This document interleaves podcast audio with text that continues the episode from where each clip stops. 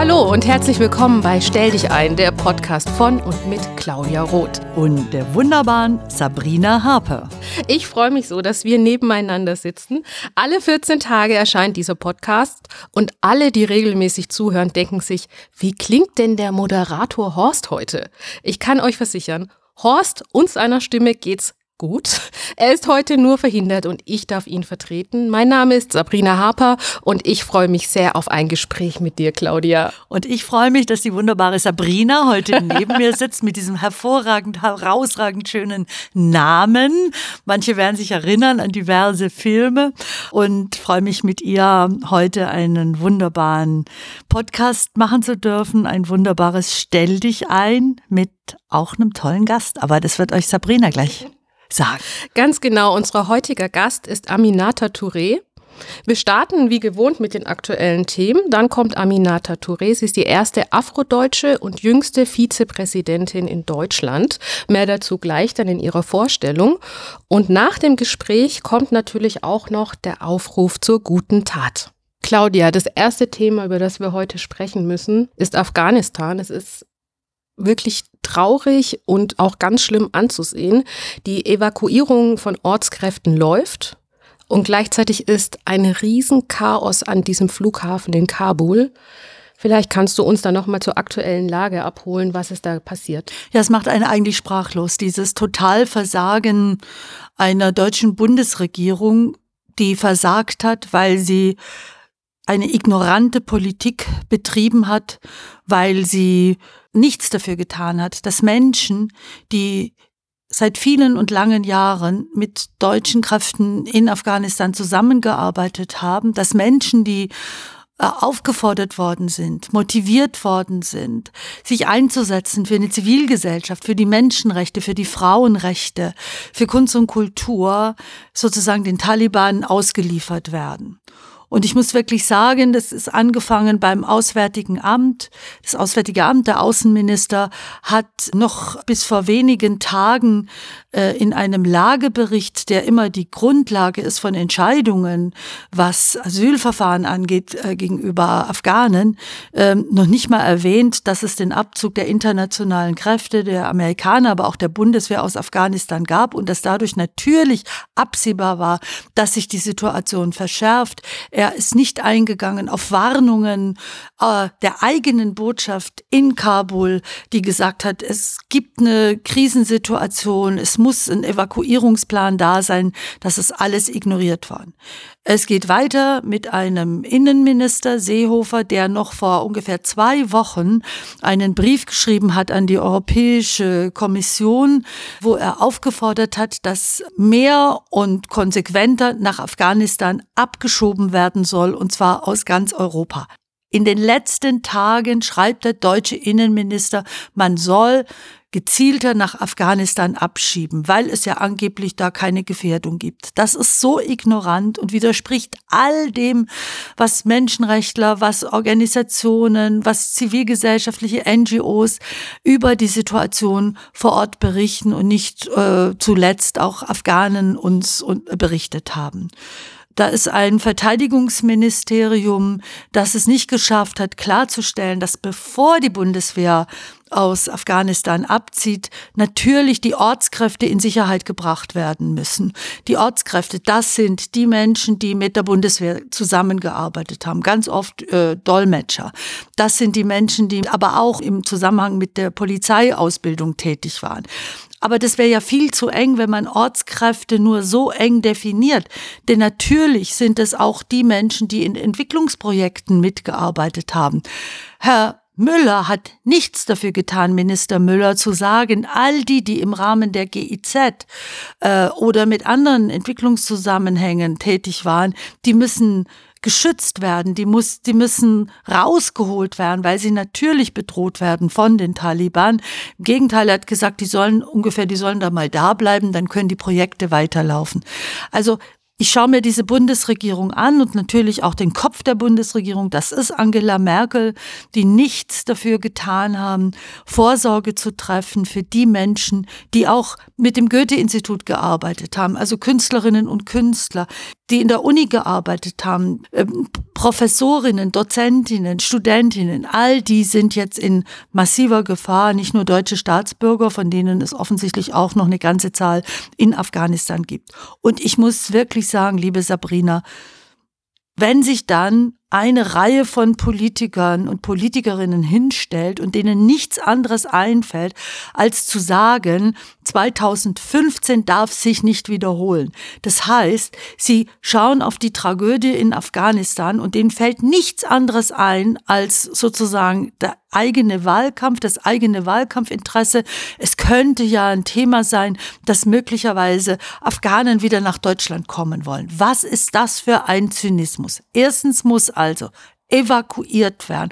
Und zwar mit allen Kräften äh, deutsche Staatsbürger, Ortskräfte in einer sehr, sehr, sehr breiten Definition, was überhaupt Ortskräfte sind. Zweitens muss unglaublich viel jetzt diplomatisch unternommen werden, dass die Nachbarländer Afghanistans die Grenzen aufmachen. Die sind nämlich hermetisch verschlossen. Das heißt, Usbekistan, Tadschikistan, Iran, Pakistan sollen bitte, bitte die Grenzen aufmachen, denn es wird man kann davon ausgehen, und es passiert ja schon, dass Menschen versuchen, vor dem Taliban-Terror zu fliehen. Dann ist ja schon versucht worden von Frau Merkel, nach dem Motto, es gibt ja schon den Top äh, Deal mit Herrn Erdogan in der Türkei, was Syrien angeht, was syrische Geflüchtete angeht, der Versuch jetzt zu sagen, Erdogan soll einen Afghanistan-Deal abschließen. Er hat das abgelehnt. Es äh, ist tatsächlich so, dass in der Türkei schon etwa vier Millionen Geflüchtete sind. Das ist das Land mit den meisten Flüchtlingen auf der ganzen Welt. Und Europa kann sich natürlich nicht so vom Acker machen zu sagen, alle, bloß nicht wir. Ich es ist überhaupt nicht absehbar, wie viele Menschen Afghanistan verlassen können, wie viele Menschen sich auf den Weg machen können, äh, um sich in Sicherheit zu bringen. Aber jetzt schon nichts anderes zu tun, als alles von sich zu weisen, was Unterstützung, was Aufnahme angeht, ist inhuman, ist verantwortungslos, ist zynisch. Und wenn es noch eines Skandals gebraucht hat, einer Tragödie gebraucht hat, dann ist es Afghanistan, die deutlich macht, wir brauchen eine andere Politik. Entschuldigung, es war etwas länger, aber die Tragödie ist wirklich so grauenhaft. Ich kenne Afghanistan. Ich war 2000 dort, im Jahr 2000 in Taliban-Zeiten. Ich weiß, was das für eine, ein Steinzeit-Islamismus ist, was das für Minderheiten bedeutet, was das vor allem für Frauen bedeutet, für Mädchen bedeutet. Das ist die Hölle auf Erden und unsere Bundesregierung hat total versagt. Und ich finde auch, man muss auch erwähnen, dass damit auch ein großer Vertrauensverlust einhergeht, weil schauen wir mal in die Zukunft, wenn Deutschland in irgendeine Situation kommt, wo sie sagen werden, wir passen auf euch auf, vertraut uns. Ich glaube, das ist auch eine ganz, ganz große Legitimationskrise, in die der neue US-Präsident gekommen ist, äh, jetzt zu sagen, Afghanistan 20 Jahre dafür da äh, als Reaktion auf 9-11 und hat mit Afghanistan gar nichts mehr zu tun. Wir werden nicht angegriffen mehr von den Islamisten, also ist es vorbei. Das lässt natürlich alle Hoffnung, alle Erwartungen, die für viele, viele Menschen dort versprochen worden sind, die geweckt worden sind, man lässt sie jetzt sich ihrem Schicksal allein zurück und das ist furchtbar. Und du hast völlig recht, äh, die deutsche die Glaubwürdigkeit deutscher Außenpolitik, Entwicklungspolitik, Menschenrechtspolitik hat massiv gelitten. Claudia, ich möchte noch ein anderes Thema mit dir besprechen. Ähm, und zwar geht es um das Thema Kohleausstieg. Da hat Olaf Scholz gesagt, 2038 wird der Ausstieg sein. Was bedeutet das? Ja, es macht deutlich, dass ähm, die Bundesregierung und Herr Scholz gehört ja zu dieser amtierenden Bundesregierung, dass er auch als Kanzlerkandidat nicht gewillt ist, ähm, sollte er in eine Regierungsverantwortung kommen, eine Politik zu betreiben, die äh, die Klimakrise in ihrer ganzen Dimension ernst nimmt. Also für mich ist das wirklich nicht nachvollziehbar. Was muss eigentlich noch passieren? Die Erde brennt im wahrsten Sinne des Wortes. Wir haben in den letzten Podcasts ja über eine Tragödie nach der anderen gesprochen. Wir haben die Bilder von Ahrweiler. Wir haben die Zerstörungen in Nordrhein-Westfalen. Wir haben auch die großen Fluteinbrüche in Bayern gesehen. Wir haben die Bilder von Kalifornien. Wir haben die, das brennende Kalifornien. Apokalyptische Bilder. Wir haben die Informationen aus Kanada. Wir haben jetzt gehabt in den letzten Wochen äh, die Brände in Griechenland. Es brennt immer noch unmittelbar rund um Athen. Ich war selber vor Ort in der Türkei, habe die katastrophalen Brandherde gesehen. Ähm, jetzt brennt es in Südfrankreich, es brennt in Algerien, in Nordafrika. Wir haben Wasserfluten im Norden der Türkei. Also die Klimakrise ist nicht ein Phänomen, was auf einem anderen Planeten in ein paar hundert Jahren stattfinden wird, sondern sie ist Realität. Klimaschutz ist nicht übermorgen, sondern jetzt, muss jetzt anfangen. Und wenn man nicht merkt, und begreift, auch nach dem IPCC-Bericht, der wenige Tage alt ist, der von den namhaftesten WissenschaftlerInnen der ganzen Welt äh, gemacht worden ist, die selber erschrocken sind, dass ihre äh, Vorhersagen bei weitem übertroffen worden sind von der Radikalität des Realen, wenn darauf nicht reagiert wird, sondern wenn ein Kanzlerkandidat der SPD Scholz jetzt sagt, an Kohleausstieg 2038 wird nicht gerüttelt, dabei bleibt's, dann soll er bitte schön sagen, was das heißt. Das heißt, die Klimaziele, die selbstgesetzten Klimaziele Deutschlands werden mit Karacho nicht eingehalten. Die sind nicht zu erreichen. Und das ist dieser vermeintlich einfachere Weg eines SPD-Kanzlerkandidaten, der glaubt, mit solchen Aussagen dann Kohlekumpel ansprechen zu können, anstatt zu sagen, wir müssen schneller aussteigen, wir müssen schneller in neue Bereiche, weg von den fossilen, rein in die Erneuerbaren. Wir müssen neue Arbeit genau da schaffen. Wir müssen große Qualifizierungsoffensiven äh, für Menschen anbieten, damit sie ihre Arbeit nicht verlieren, sondern eine neue Arbeit bekommen. All das, das wäre jetzt glaubwürdige Politik, denn there are no jobs on a dead planet. Also wer sich zum äh, Vertreter der Arbeit macht, der muss Klimaschutz betreiben oder die muss Klimaschutz betreiben und die das tut, ist Annalena und ganz eindeutig nicht Herr Scholz. Und man muss ganze Geschichten erzählen und eben nicht nur die Hälfte, wie du gerade gesagt hast. Und das bringt mich nämlich schon zum nächsten Thema. Also ich muss sagen, mir macht es wirklich Bauchschmerzen. Die Bild-Zeitung ist nicht mehr nur eine Zeitung und eine Online-Plattform, sondern nun auch im linearen TV angekommen. Sie selber sagen, es handelt sich um einen Sender, der Live-Schlagzeilen macht, mutig und glaubwürdig. Also ich muss sagen, ich finde auch in den letzten Monaten hat die Bild nochmal an Schärfe zugelegt und ähm, ich würde das Wort Propaganda in den Mund nehmen in diesem Kontext. Wie geht's denn dir damit, wenn da jetzt auch noch ein TV-Format stattfindet? Tja, dann ist, äh, haben wir ja in unserer Demokratie die unabhängige und freie Presse. Und äh, ich bin nicht diejenige, die immer auf die Presse, also die überhaupt auf die Presse schimpfen würde. Aber es macht mir Sorgen. Es macht mir wirklich Sorgen, denn es ist gerade die Bildzeitung mit ihren Schlagzeilen, die ähm, große Auseinandersetzungen und auch äh, Menschen an den Pranger gestellt hat. Ich denke nur an Professor Drosten, der dank der Bildzeitung bei all den Querdenker-Demos und bei den rechtsextremen Demos als Feindbild dargestellt wird, der bedroht worden ist und dank der Schlagzeile der Bildzeitung.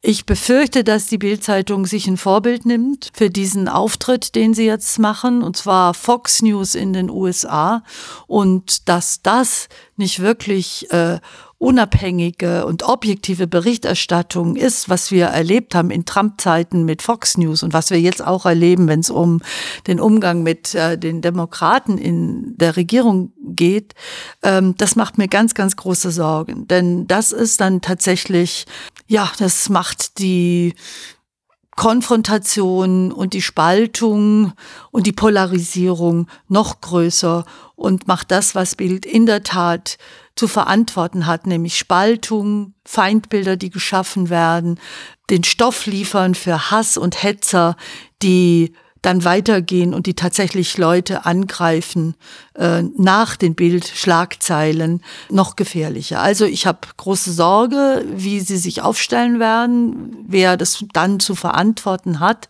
Aber es gibt viele Menschen in unserem Land, die Angst haben und ich verstehe das auch, weil sie angegriffen werden wegen ihrer Religion, wegen ihrer Hautfarbe, wegen ihrer sexuellen Identität, weil sie äh, Geflüchtete sind, weil sie Migranten sind, weil sie Sinti und Roma sind, weil sie Menschen mit Behinderung sind, weil sie obdachlos sind.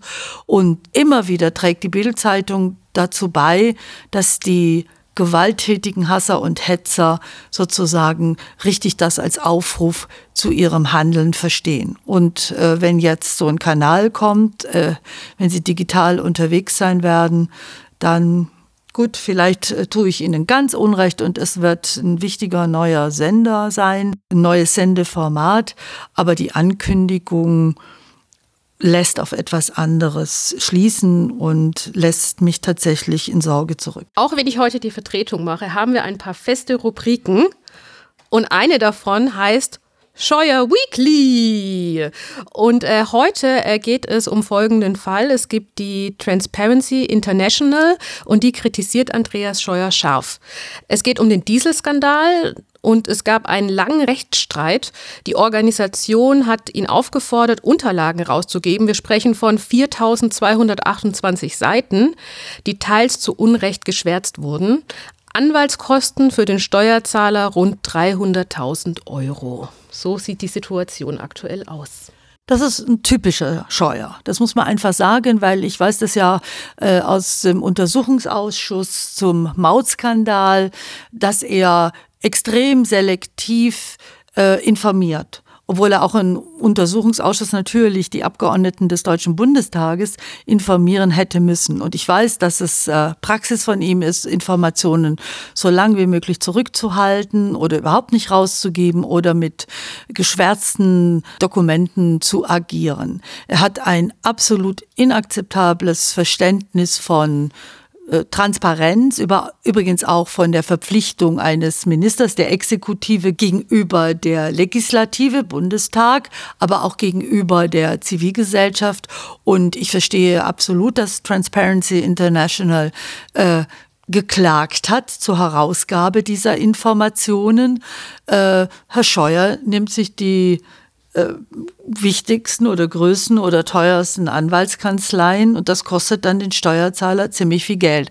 Aber da ist nicht Transparency schuld, mit Verlaub, dass es den Steuerzahler belastet mit Millionen, sondern das ist die Praxis von Herrn Scheuer, als würde er agieren können in einem absoluten Freiraum. Ich hoffe wirklich, dass die Drohung, dass er weitermachen will, dass er weiter Verkehrspolitik machen will als Minister, dass das wirklich eine Drohung ist, die, äh, die als Drohung stehen bleibt und ein Schrei, den niemand hören will.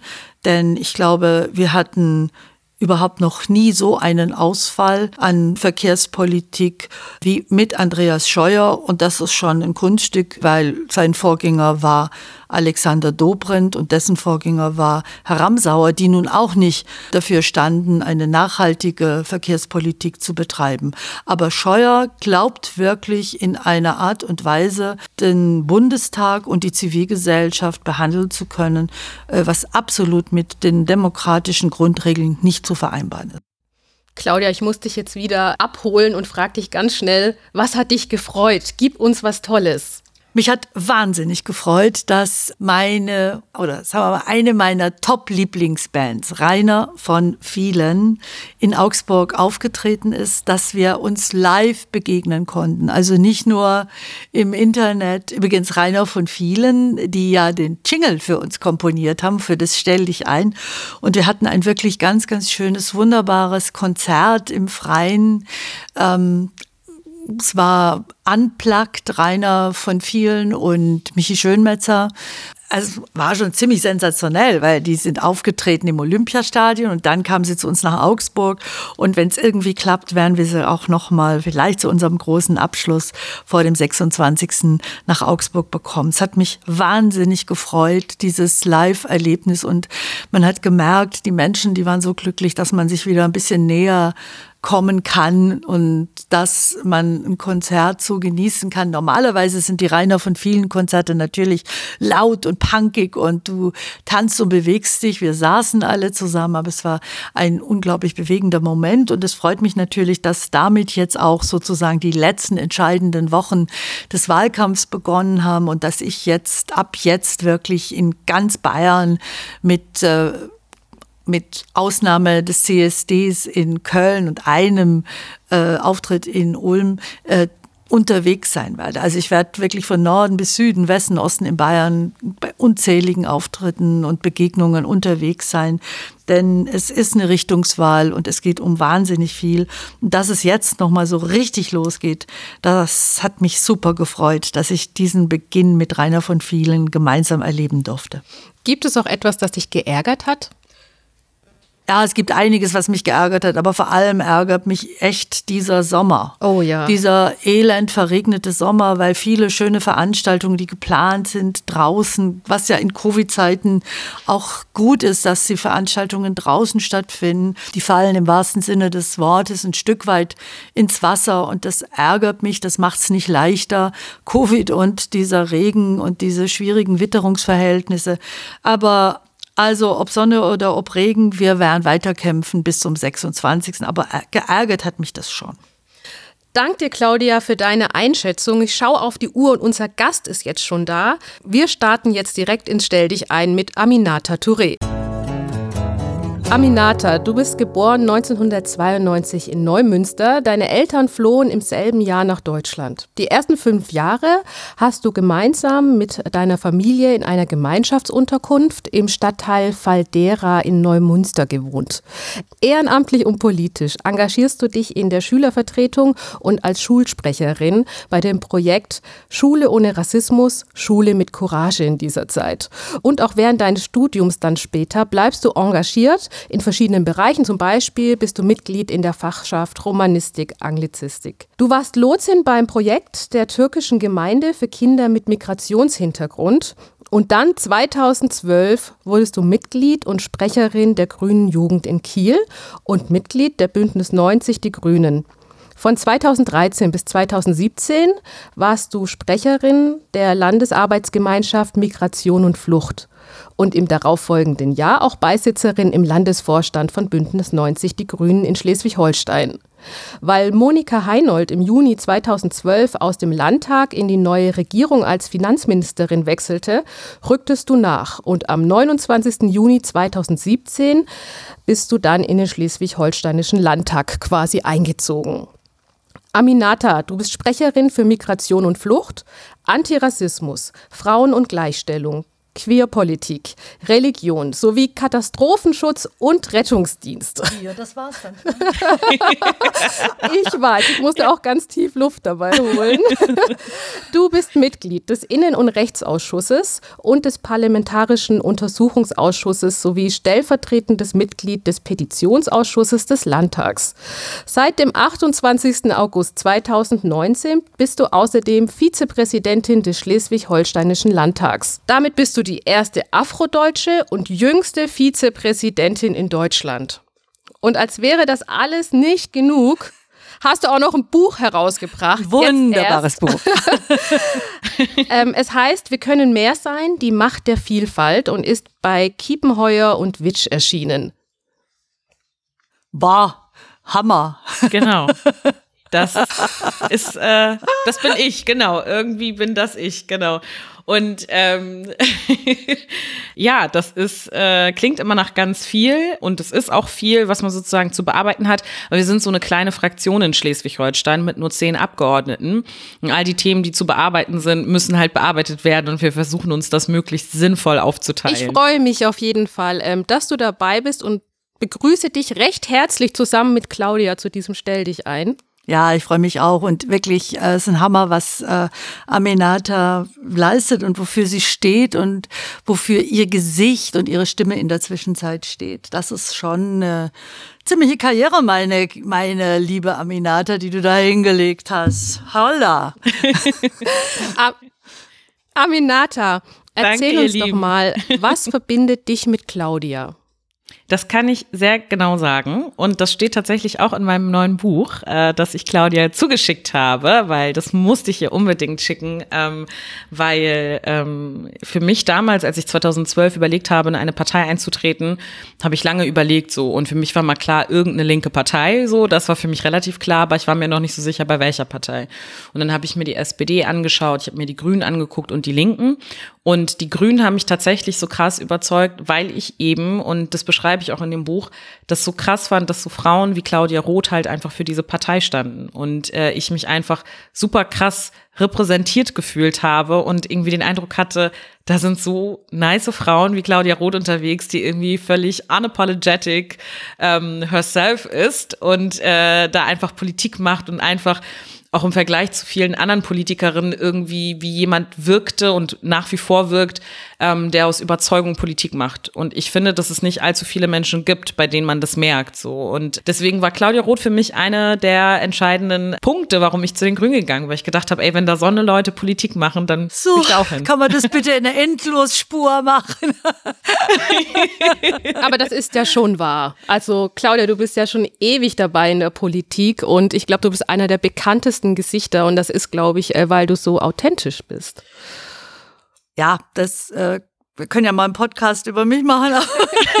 Aber ich will vielleicht sagen, ich kenne ja natürlich, mir ist äh, Aminata auch sehr früh begegnet. Also ich bin, ich habe ja klassisch gutes Verhältnis ähm, als Junggebliebene zu der grünen Jugend und äh, die Akteurinnen der grünen Jugend, die sind ja verdammt wichtig, auch für die Mutterpartei, weil sie tatsächlich der Stachel sind, weil sie äh, nicht bescheiden sind, weil sie mobilisieren, weil sie neue Pfade begehen. So ein bisschen Pfadfinderinnen sind sie auch. Und äh, da warst du auf jeden Fall ein Name. Ich bin mir ziemlich sicher, dass du mir dann irgendwie begegnet bist in der Zeit, als du in Landesvorstand gekommen bist. Und ich habe ja traditionell enge und gute Beziehungen zu meinen schleswig-holsteinischen ähm, grünen Freundinnen und Freunden und nicht zuletzt meine Freundin Luise Amtsberg hat mir natürlich von dir erzählt, mit der du ja viel gearbeitet hast und viel zu tun hast und die Themen auch ihr gemeinsam äh, kämpft für die gleichen Rechte, für den Erhalt unseres äh, Asylrechts, das eh schon malträtiert worden ist. Und dann natürlich jetzt auf einer ganz anderen Ebene bin ich wirklich stolz. Das meine ich von ganzem Herzen stolz wie Bolle, dass Aminata äh, Vizepräsidentin des äh, Schleswig-Holsteinischen Landtags ist. Und es gibt, war so in, der, in den vergangenen Jahren, ich glaube, das war so die Zeit vor dem Einzug der AfD in die Landtage und in den Bundestag, hat man so ein bisschen mitleidig geguckt, na ja, gut, Präsidium von den Landtagen und Deutscher Bundestag. Bei uns im Baden, im, im, im Bayerischen wird man sagen, ist das Austragsstüble. Also das heißt, ist das so das alte Altersteil, äh, äh, hast ja nichts zu sagen. Und ich glaube, dass wir als die Wächterinnen der, in den Herzkammern unserer Demokratie, und das ist der Deutsche Bundestag und das sind die Landtage, von ganz zentraler Bedeutung sind. Und dass es, so geht's mir und ich glaube, ich, deswegen bin ich so stolz, dass du Vizepräsidentin geworden bist, weil du mit ganz viel Klugheit, mit ganz viel, mit ganz viel Herzenswärme, mit ganz viel Schönheit, äh, mit ganz viel jungem Mut ähm, diesem Landtag und damit auch unserer vielfältigen Gesellschaft ein Gesicht gibst und eine Stimme gibst. Und das finde ich richtig, richtig gut. Und weil es genau denen äh, etwas entgegensetzt, die bestimmen wollen, wer dazugehört und wer nicht dazugehört, die die Sprache entgrenzen. Und wir haben als kleines oder als Gremium äh, der Grünen, also wir haben uns zusammengeschlossen als äh, Präsidentin, haben wir ja im Landtag in Baden-Württemberg, Muchterem Arras, die auch schon Gast war bei uns, war der erste Gast in unserem Stell dich ein und haben in den Landtagen eben VizepräsidentInnen und da äh, Aminata ist der jüngste zugekommen. Und das rundet dieses Bild ab, dass wir sagen, wir beschützen unsere Demokratie, denn diese Demokratie ist nicht immun. Also das ist das, äh, was meine Begegnung mit Aminata ausmacht und wo ich ihr dankbar bin für ihren Mut, denn es ist schon äh, auch eine Frage von, von Mut, äh, so das Gesicht zu zeigen und so die Stimme zu erheben, wie es Aminata tut. Danke dir. Claudia, du hast ganz viel jetzt genannt, ähm, was eben an Aminata besonders ist. Ähm, wenn jemand ganz viele Besonderheiten hat, ist es aber auch nicht so, dass er immer begrüßt wird und gesagt wird, oh, das ist besonders oder das ist neu und das ist toll und hier, wir nehmen alles, offene Arme, wir schließen das alles ins Herz. Ich kann mir auch vorstellen, Aminata, dass du es öfters auch mal nicht so leicht gehabt hast in deinem beruflichen Weg bis dahin, wo du gerade bist. Ähm, welche Hürden hattest du denn zu überwinden und wie ist dir das gelungen? Also ich würde ähm, tatsächlich auch damit anfangen, sozusagen, als ich äh, Vizepräsidentin geworden bin. Vorher gab es, glaube ich, schon auch so Situationen, wo Leute mich kennengelernt haben oder es eine Öffentlichkeit gab für die Themen, für die ich einstand und so weiter. Aber mir war es wichtig, ähnlich wie Claudia es beschrieben hat, diese Rolle von Präsidentin oder Vizepräsidentin ähm, wird meiner Meinung nach auch oft so ein bisschen kleingeredet und das ist so ein bisschen Abstellgleis, so nach dem Motto. Und mir war das halt total wichtig, auch wissend, dass beispielsweise Menschen wie Muchterim oder aber auch äh, Claudia diese Rolle halt ganz bewusst ausfüllen ne? und äh, das als politischen Auftrag sehen, diese Rolle ausfüllen zu können und aber auch fachpolitisch weiterhin an den Themen arbeiten zu können, für die ich stehe. So, also an denen ich auch fachpolitisch arbeite. Und das war sozusagen auch die Bedingung, die ich gestellt hatte in meiner eigenen Fraktion, wenn ich das mache, weil der Kollege Rasmus Andresen ins Europaparlament gewechselt ist, der vorher ähm, Vizepräsident war, dann möchte ich diese Themen weiter behandeln können. Also ich will nicht nur präsidial sein sozusagen, sondern ich will noch zu den Themen sprechen, zu denen ich zuständig bin. Und ich werde da nicht kürzer treten. Das wird einfach nochmal on top sein sozusagen. Ähm, und ich glaube, dass bei ganz vielen gerade diese Kombination aus, diese Rolle zu haben und und die Themen, zu denen ich mich positioniere, bei ganz vielen Leuten auch nicht nur, ähm, ja, ich sag mal, Positives hervorruft, sondern das Scheiße finden, dass ich das mache, so, ne, und äh, mir das auch einfach schreiben, äh, Nachrichten, Mails, äh, anrufen und das sagen, das ist auf jeden Fall auch Teil der Geschichte. Ähm, und umso mehr man sozusagen auch in der Öffentlichkeit ist, wenn beispielsweise große Zeitungen oder große Berichte da sind oder so, wenn man da dann bei Facebook Kommentaren oder Twitter oder Instagram mal äh, darunter blickt, das ist schon abgründig manchmal, was da stattfindet. Ähm, und es gibt Dinge, die sind strafrechtlich relevant. Und äh, ich meine, das wird Claudia noch viel krasser kennen und äh, auch in einem krassen Ausmaß kennen, äh, wie das so ist, wenn man sich halt positioniert als Frau, als junge schwarze Frau. So, das passt einigen Leuten nicht. Und auf der anderen Seite, und das betone ich zeitgleich immer, nicht weil ich es banalisieren will oder so, aber es gibt so krass viele Menschen, die einfach positiv sind. Ne? Also die ähm, tolle Nachrichten schreiben. Oder eben gerade war ich in Gottorf, wir haben heute 75 Jahre Schleswig-Holstein gefeiert. Äh, und dann kommen da junge, alte Menschen auf mich zu und sagen, ach Frau Touré, wie toll Sie mal echt zu treffen, ich finde Ihre Arbeit so super und dies und das und keine Ahnung was. Und da geht mir jedes Mal das Herz so, also ne, auf, weil ich mir dann denk so, das ist eigentlich der Großteil dieser Arbeit, dass es bei Menschen ankommt und sie sich repräsentiert fühlen, die Arbeit wertschätzen. Und das ist der Großteil, der wirklich ankommt, neben, und wie gesagt, ich will es nicht banalisieren, aber auch den negativen Dingen, die da sind. Claudia, du kannst davon bestimmt auch ein Lied singen, solange wie du schon dabei bist. Wie geht's denn dir? Ähm, wo waren denn so Hürden in deiner Karriere, in deiner Laufbahn, wo du gesagt hast, jetzt wird's happig oder da muss ich jetzt besonders hochspringen und ich werde besonders hochspringen? Also erstmal glaube ich, gibt es einen großen Unterschied, dass ich natürlich extrem privilegiert aufwachsen konnte. Und das ist der große Unterschied zu mir, wie ich aufgewachsen bin und zu den ersten Lebensjahren äh, von Aminata. Und ich glaube, das macht aber auch ihre Persönlichkeit mit aus, dass sie äh, fünf Jahre in einer Flüchtlingsunterkunft gelebt hat mit ihrer Familie, dass sie das Kind von Eltern ist, die ihre Heimat Mali verloren haben. Ähm, dass sie, ihr muss man nichts erzählen, wie das ist, in einem, als Geflüchtete anzukommen in einem Land, wo es äh, nicht alle Menschen gut finden, dass Geflüchtete hier bei uns sind, äh, wo die Unterbringungssituation bisweilen alles andere als Menschen gerecht ist, menschlich ist. Und einer meiner engsten Freunde ist Ali Mahjoubi, der auch ein Geflüchteter ist, der auch ein Flüchtlingsschicksal erlebt hat und der aus dem Iran vor über 30 Jahren äh, geflohen ist, politischer Flüchtling und ähm, ich glaube, das prägt Menschen und es prägt Menschen in ihrer Empathie für die Menschenrechte, in ihrer Empathie für gleiche Rechte und auch in ihrer Kraft äh, und in ihrem Mut. Und ähm, ich bin wohlbehütet in Süddeutschland aufgewachsen und der Karriereweg, also in eine, in eine, in eine universitäre, was weiß ich, akademische Karriere, da hat man mich gar nicht so viel gefragt. Das war eh klar von meinen Eltern. Das war nicht sehr basisdemokratisch. Das war klar. Gut, da bin ich ausgebrochen, aber auch da hatte ich keine Schwierigkeiten, weil meine Eltern gesagt haben, es ist dein Leben, mach es, tu's, aber dann bist du auch für dich selber verantwortlich. So. Also die haben ja da wahnsinnig geholfen. Die haben auch, die haben nicht gesagt, bist du wahnsinnig, warum lebst du jetzt in Fresenhagen, sieben Kilometer von der dänischen Grenze in Schleswig-Holstein mit Tonsteine Scherben zusammen, sondern sind dann da hingekommen, haben da Urlaub gemacht, haben das alles, haben den Kühlschrank gefüllt, sind zu Konzerten gekommen. Also ich bin da ehrlich so. Was es natürlich, es gab natürlich Probleme und Schwierigkeiten äh, dann in der Arbeit. Und die kriege ich natürlich krass auch ab. Äh, aber ich krieg sie als bio-weiße Deutsche ab. So, und äh, allen Hass, den man sich so vorstellen kann, auch sexualisierte Gewaltfantasien.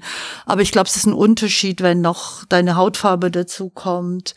Ähm, der Versuch, dich fertig zu machen, dich zu vernichten, dich zu demütigen, dich zum Schweigen zu bringen und mit sexualisierten Gewaltfantasien dir wirklich Angst zu machen. Das erlebe ich auch. Aber mein Weg war deutlich einfacher und privilegierter als der Weg zum Beispiel von Aminata. Und das macht ja deine Biografie auch mit aus. Und wenn du, wenn du sagst, ähm, dass Menschen so positiv auf dich zugehen. Ich glaube, dann ist es auch ein Ausdruck von Anerkennung von vielen Leuten und auch von ein Stück weit von Bewunderung. Es hätte auch anders gehen können.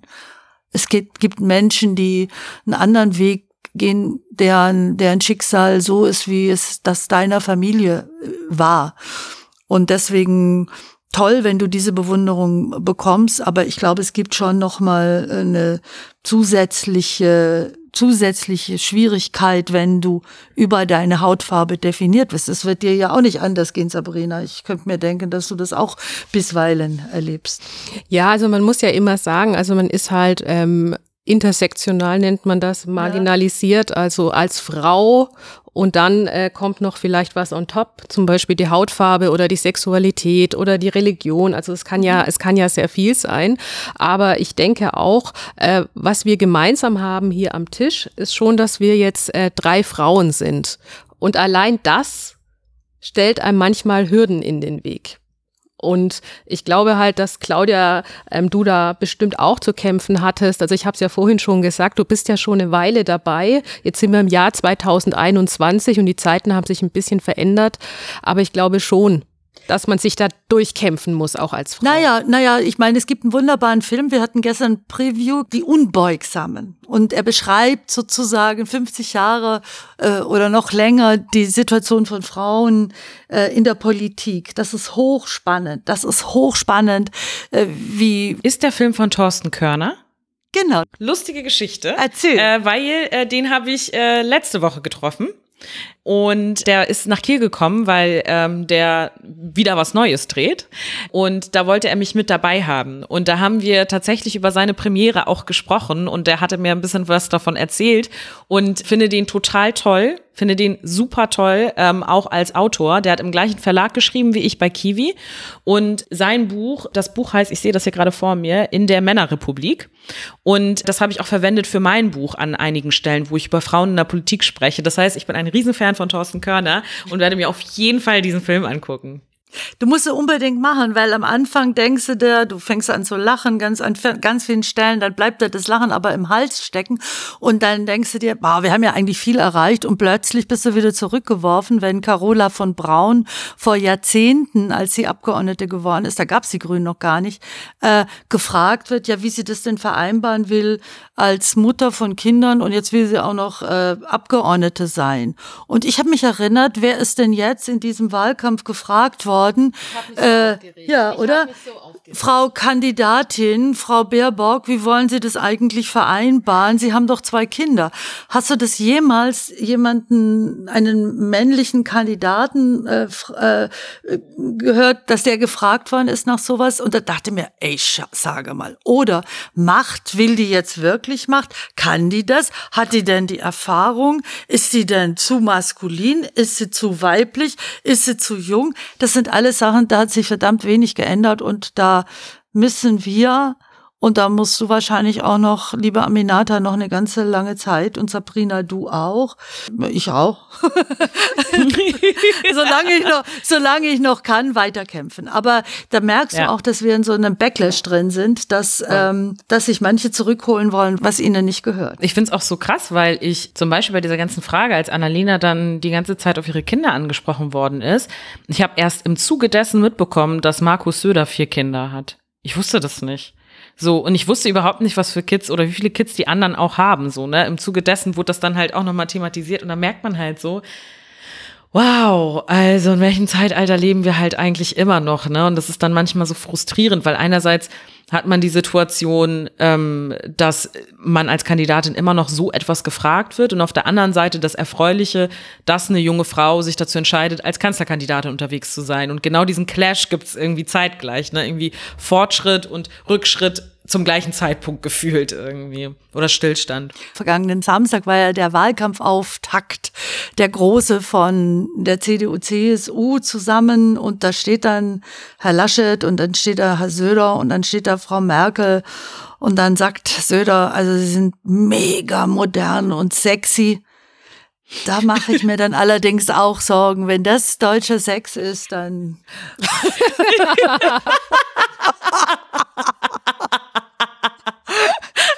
Ui. Ich will lieben, wie ich lieben will. Uiuiui. Ui, ui. Claudia, da habe ich nichts hinzuzufügen. Ich äh, kann dir nur zustimmen. Ähm, jeder so, wie er will. Was auf jeden Fall klar ist, ist, ihr beide seid wirklich große Vorbilder und zwar nicht nur auf politischer Ebene, sondern ich denke eben auch ähm, an die ganzen Kiddies, die zu Hause sitzen, die vielleicht es schwer haben, die auf irgendeine Art und Weise marginalisiert sind oder junge Menschen, ähm, die sich durch die Schule kämpfen oder für ein Studium entscheiden. Und ähm, ich weiß es auch aus eigener Erfahrung, es ist nicht immer leicht und es gibt so äh, bestimmte Crossroads, an die man kommt und wo man Entscheidungen trifft. Und ich sage immer, alles im Leben äh, hat einen Preis und man entscheidet sich entweder diesen Preis zu bezahlen oder nicht. Und ich denke zum Beispiel, an Studierende, die vielleicht ähm, nicht keine gute Situation zu Hause haben und eben einen Nebenjob verfolgen müssen, um durchs Studium zu kommen. Und hinten raus äh, werden sie dann einen Job nicht bekommen, weil sie eben nicht das Praktikum hier und dort machen konnten, weil es nicht bezahlt wurde. Zum Beispiel, um das mal ähm, bildlich zu verfassen. Und ihr zwei habt eben gezeigt, es geht trotzdem, auch wenn sich Steine in den Weg legen. Und was sind eure Tipps aus eurer Erfahrung heraus an Menschen, die marginalisiert sind oder die mit Diskriminierung zu kämpfen haben? Vielleicht als erstes du, Aminata. Ja, also zwei Sachen vielleicht dazu. Also der erste Gedanke ist für mich auf jeden Fall, ich finde es ganz schwierig, so eine Geschichte von sich selbst zu erzählen, ey, streng dich einfach nur an, dann wirst du es schon packen. So, ähm, sondern, und das ist auch ein Grund für mich sozusagen, weshalb ich in die Politik gegangen bin, dass ich finde, dass bestimmte Strukturen in unserer Gesellschaft verändert werden müssen, damit es eben nicht immer dieser Einzelkampf ist, ähm, den man durchlaufen muss. Ähm, in meinem Buch ähm, habe ich ein Kapitel genau darüber geschrieben und das heißt Armut und Scham. Und da geht es halt darum, dass ich formuliere, ich komme aus einem Haushalt, ähm, in dem meine Eltern beide auf Bildung einen hohen Wert gelegt haben und selbst studiert haben, also ein akademischer Haushalt. Und ähnlich wie Claudia es beschrieben hat, war es bei mir auch völlig klar, ich werde studieren, Punkt. So, also es war völlig klar. Aber trotzdem war durch die Tatsache, dass meine Eltern ihre Abschlüsse hier nicht anerkannt bekommen haben und so weiter, das Thema Kohle immer ein Ding. So, und Armut hat immer eine Rolle gespielt.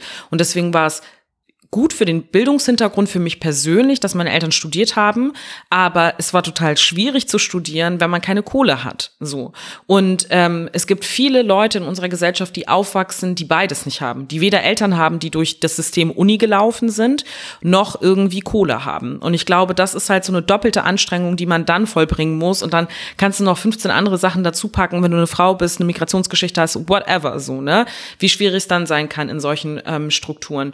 Und ähm, ähm, von daher glaube ich, ist politisch unsere Aufgabe, solche Dinge zu diskutieren, wie wie kann man BAföG reformieren und zwar so, dass man von Tag eins sozusagen durch dieses Unisystem laufen kann, genügend Kohle hat und sich nicht verschulden muss und möglicherweise eben nicht so viele Nebenjobs machen muss, so dass es irgendwie schwierig ist für einen selbst, sich zu konzentrieren, irgendwie auch andere Praktika und so weiter zu machen, um sich vorzubereiten auf ein Berufsleben. Und das andere ist, solange man ein System hat, in dem es eben so ist, wie es ist sozusagen, ähm, war es für mich immer ganz wichtig, die Möglichkeit zu haben, mich zu orientieren an Menschen oder an bestimmten Biografien von Leuten. Ich bin so ein Mensch, bei dem das total ansteckt. So, also es gibt ja auch Leute, die sind nicht so, dass sie sich jetzt irgendwie an Leuten orientieren oder denen das irgendwie total viel Energie gibt.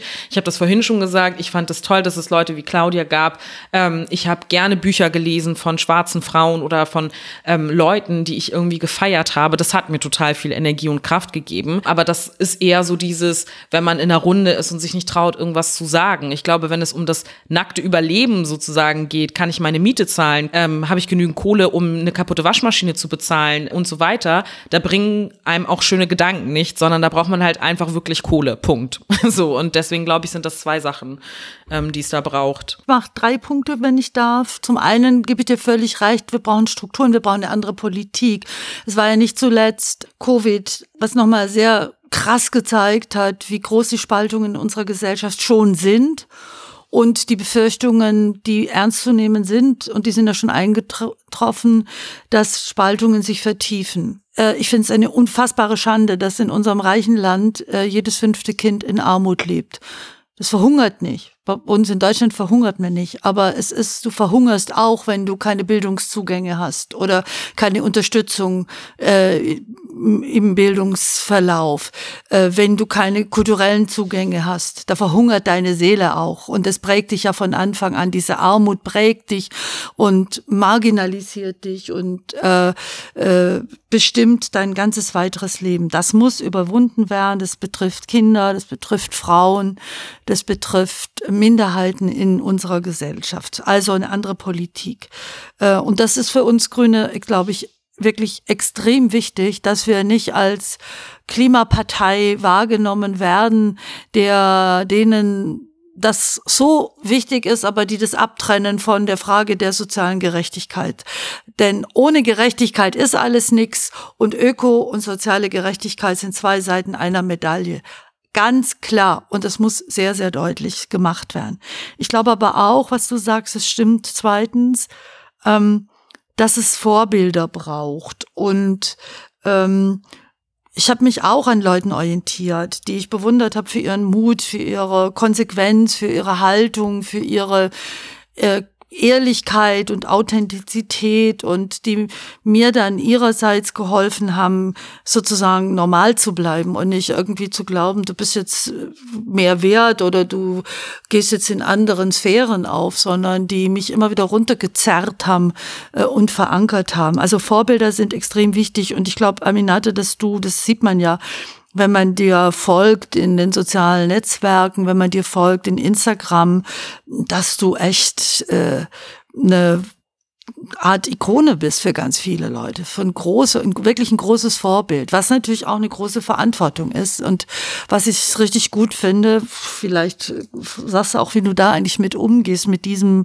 Zuspruch, wo Menschen sich an dir orientieren. Ich, ich erlebe das, glaube ich, ich weiß gar nicht, ob ich das jemals so erlebt habe wie du jetzt, aber ich empfinde das als große Verantwortung. Und drittens, weil Sabrina gefragt hat, also natürlich Menschen, die diskriminiert sind oder werden, sollen unbedingt Solidarität einfordern, sollen das unbedingt breit machen und äh, sozusagen, ich habe immer die Position vertreten und das versuche ich auch zu leben, dass zum Beispiel der Antisemitismus ja nicht die Aufgabe oder das Problem allein der jüdischen Mitbürger in diesem Land ist. Also wenn ich das höre in der Augsburger jüdischen Gemeinde, dass sie mir sagen, sie haben Angst, wenn die Querdenker auf der Straße sind, weil die mit dem Judenstern rumrennen und sie haben Angst, auf die Straße zu gehen mit Kippa und, und trauen sich nicht. Oder wenn muslimische Freundin mir sagt, äh, wo ist eigentlich deine Solidarität, wenn sie mir das Kopftuch runterreißen, mich anspucken?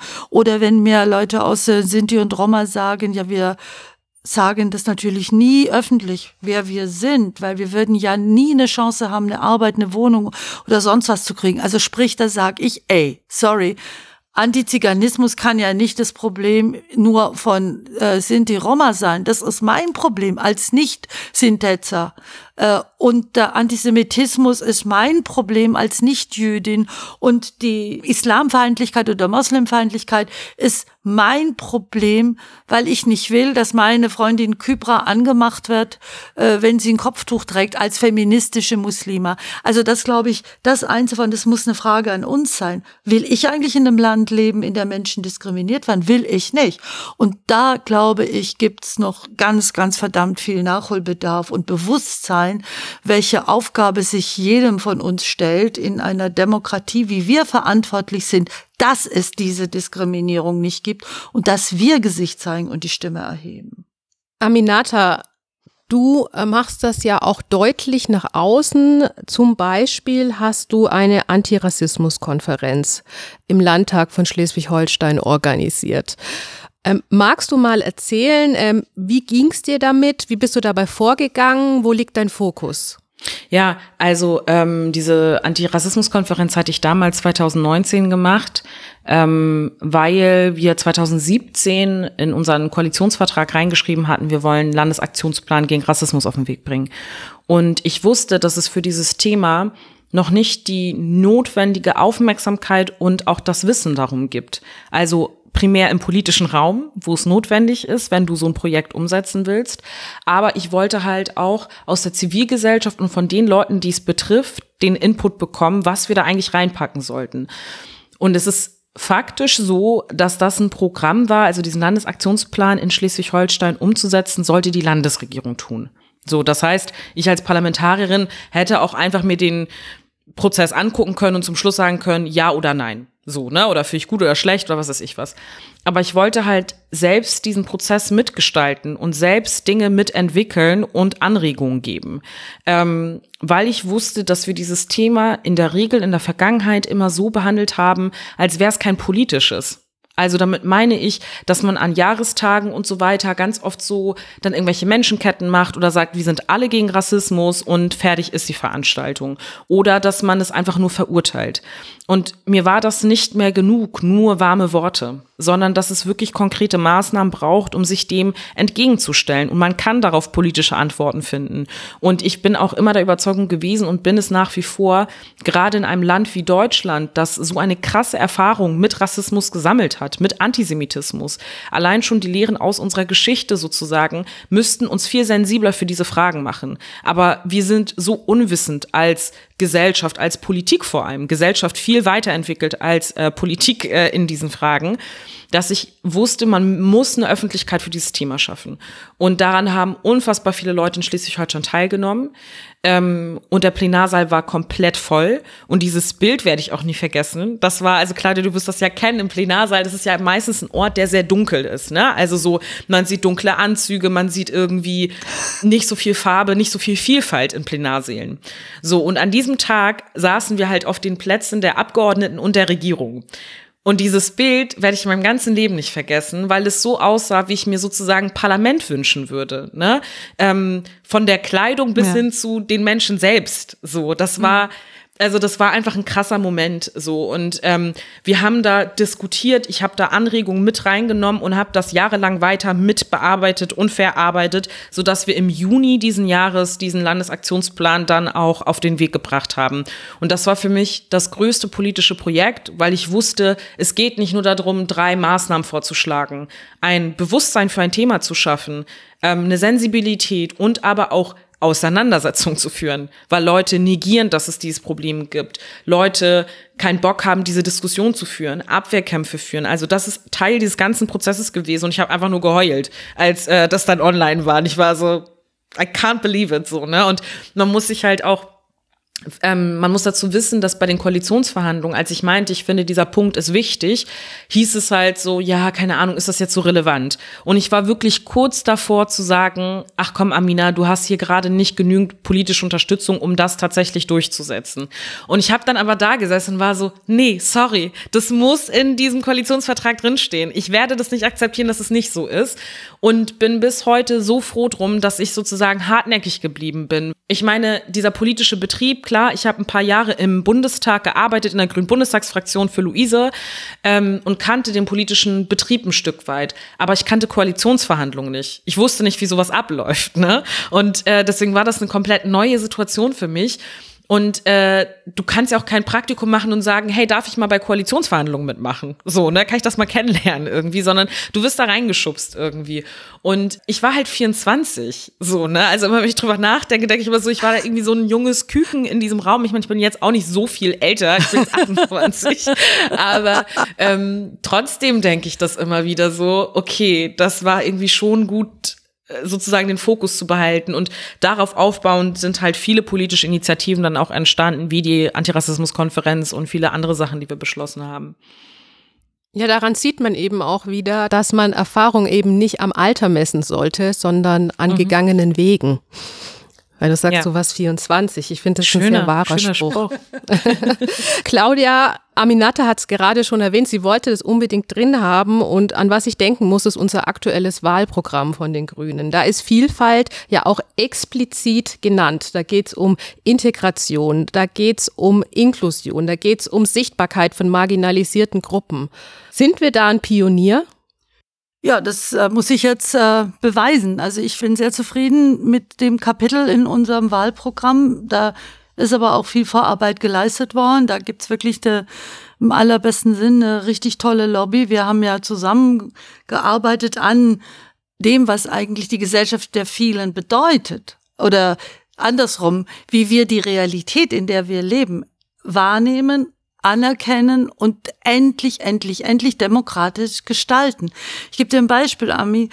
Nata, wir sind hier in Augsburg wir, äh, und Augsburg ist die drittgrößte Stadt in Bayern und wir sind unter den drei Städten in Deutschland mit dem höchsten Anteil an Menschen mit Migrationsgeschichte. Und dann gucke ich unseren Stadtrat an und dann gibt's unseren Serdar, und dann hört schon bald auf und dann gucke ich mir an, wen gibt's denn da eigentlich? Also wie ist die Vielfalt der Stadt Augsburg eigentlich äh, repräsentiert? Also wir haben uns die Mühe gemacht und haben beschrieben, was muss alles passieren. Ich mache mal staccato ein paar Punkte. Erstens, aus dem Artikel 3 des Grundgesetzes muss die Rasse raus. Das hat man uns schon lange versprochen, haben sie aber dann doch nicht gemacht. Da brauchen wir zwei Drittel Mehrheit, weil es gibt nicht unterschiedliche Rassen. Es gibt die Menschen, den Menschen. Man kann sich rassistisch diskriminiert werden, äh, man kann rassistisch bevorzugt werden, aber es gibt nicht die Rasse. Muss raus. Dann wollen wir ähm, ein, eigentlich braucht es ein, ein Ministerium, das den Zusammenhalt der Gesellschaft, für den Zusammenhalt der Gesellschaft, für die Vielfalt, Zusammenhalt der Gesellschaft, das ist Einwanderung auch, aber nicht nur, das ist viel mehr. Wir wollen Partizipation, also Teilhabegesetze, Gesetze. Wir wollen ein verbindliches Bundesantidiskriminierungsgesetz. Wir wollen was, müssen was tun am Staatsbürgerschaftsrecht. Äh, wir wollen erleichterte Einbürgerung. Wir wollen insgesamt ans Wahlrecht ran, und zwar äh, was das Alter angeht. Wir wollen, dass ab 16 ähm, das Wahlrecht gilt, gewählt werden kann. Wir wollen in Forschung und Wissenschaft ganz viel machen. Ein richtig großes Programm, in dem wir beschreiben, die Gesellschaft der vielen muss demokratisch gestaltet werden, sonst bricht diese Gesellschaft auseinander. Dieses Wir alle, wir, wir gehören zusammen.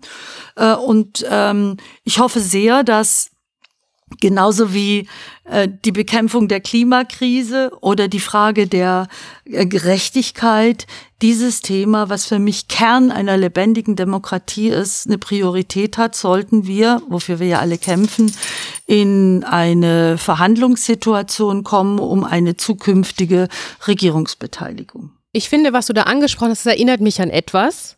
Ich äh, durfte kürzlich mit Sham Chef sprechen. Ähm, sie ist Teil gewesen des Podcasts 190220, ein Jahr nach Hanau. Und der wurde mit dem Grimme-Preis ausgezeichnet. Und mit ihr äh, habe ich auch gesprochen über Demokratie und sie hat mir ein tolles Bild vermittelt. Und ich glaube, das ist auch was, äh, was du sagst. Und zwar früher, also man stellt sich eine Tafel vor, an der sitzen äh, privilegierte Menschen. Dann irgendwann hieß es an diese Tafel, äh, dürfen auch äh, Menschen mit äh, Migrationsgeschichte oder die nicht so privilegiert sind, dazu sitzen. Dann irgendwann hieß es, ähm, gut, ihr dürft auch was vom Kuchen abhaben. Und in der Zwischenzeit äh, sind wir eigentlich in der Denke so, dass diese Menschen, äh, die dazugekommen sind an diese Tafel, nicht nur ein Kuchenstück abhaben wollen, sondern sie wollen auch mitbestimmen, was für ein Kuchen überhaupt auf dem Tisch steht. Und äh, das muss man halt eben auch verstehen, dass nicht nur das, was vorgesetzt wird, äh, zu konsumieren ist, sondern dass man teilnimmt. Und jetzt nennen wir diesen Kuchen Demokratie. Mhm. Und ich glaube, das ist genau das, äh, auch auf was du hinaus möchtest, dass man ähm, die Menschen abholt, da wo sie sind, dass sie mitbestimmen, dass sie teilhaben und äh, dass sie diesen Kuchen mit bestellen oder backen dürfen. Ich finde das ein sehr schönes Bild.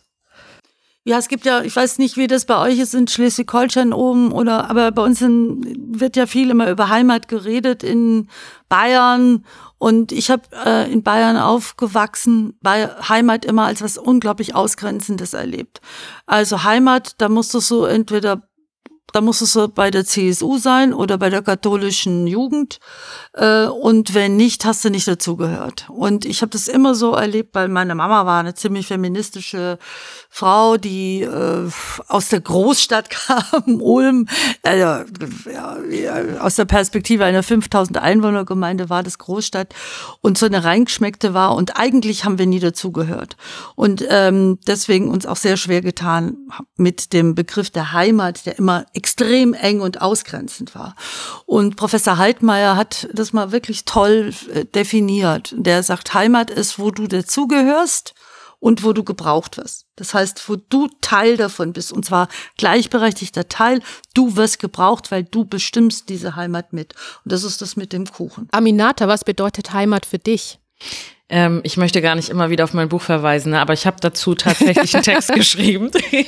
und zwar einen ganz kurzen Text geschrieben, also weil in meinem Buch findet ja auch Lyrik statt. Also ich habe lyrische Texte geschrieben und ähm, da habe ich einen Text geschrieben, der heimatlos heißt. Ähm, äh, und in dem ich versuche zu beschreiben, was das Gefühl, das Claudia auch ein Stück weit beschrieben hat, wenn man sich nicht zu Hause fühlt irgendwo, wenn man halt das abgesprochen bekommt, Teil einer Gesellschaft zu sein, dass das Gefühl von Heimatlosigkeit sich ziemlich krass breit in einem macht, obwohl man eigentlich sich an diesem Ort zu Hause fühlt. So, also am Anfang des Gedichtes beschreibe ich sozusagen, beschreibe ich, äh, was für mich alles nicht Heimat ist und dann zum Schluss, was Heimat für mich ist.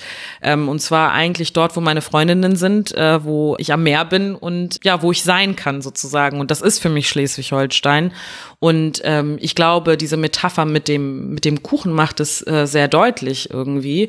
Ähm, es geht gar nicht mehr nur darum, dass man sagt, hey, schön, dass ihr da seid, so, weil I know I'm here, so, ne? Das ist gar nicht der Punkt, das brauche ich gar nicht mit euch zu diskutieren, sondern es geht mir darum, dass ich ganz selbstverständlich auch mitbestimmen und Teil sein kann, so, und äh, nicht immer als etwas, ja, so exotisierendes gesehen werde. So, das, das ist sozusagen diese ganze Debatte um Heimat, ähm, die natürlich jeder von uns, egal ob man sie gerne führt oder nicht, jeder hat sie in sich drin. So, ob man das jetzt mit dem Begriff mag oder nicht.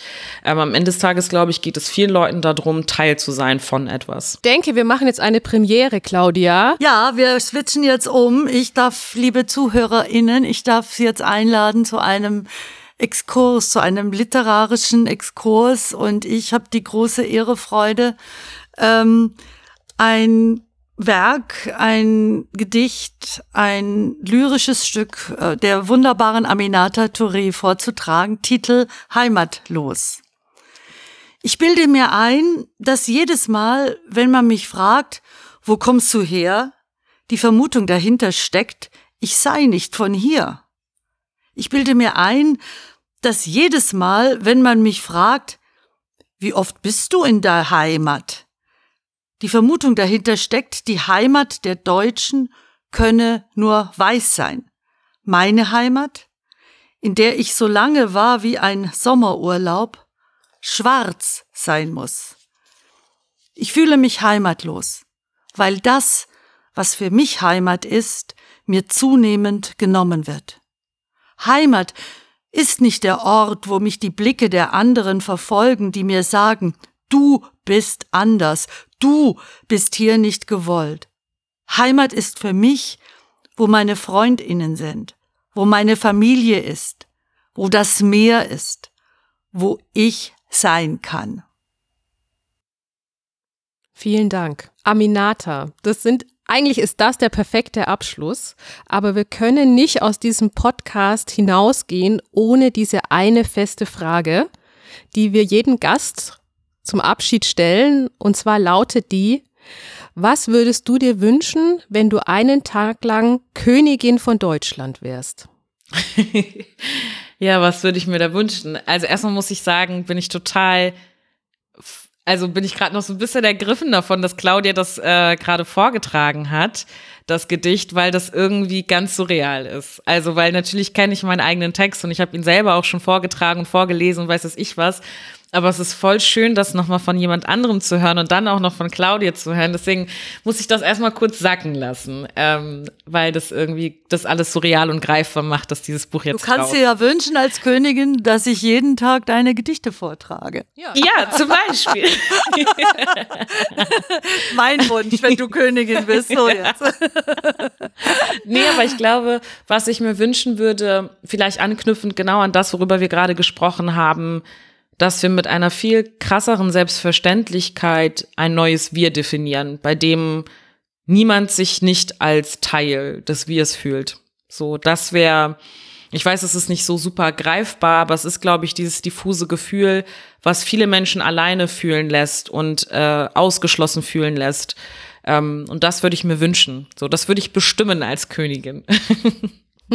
Großartig. Aminata, wir sagen Danke für deine Zeit, für deinen Einsatz, für dieses Gespräch und äh, wir hoffen noch auf weitere Bücher, oder?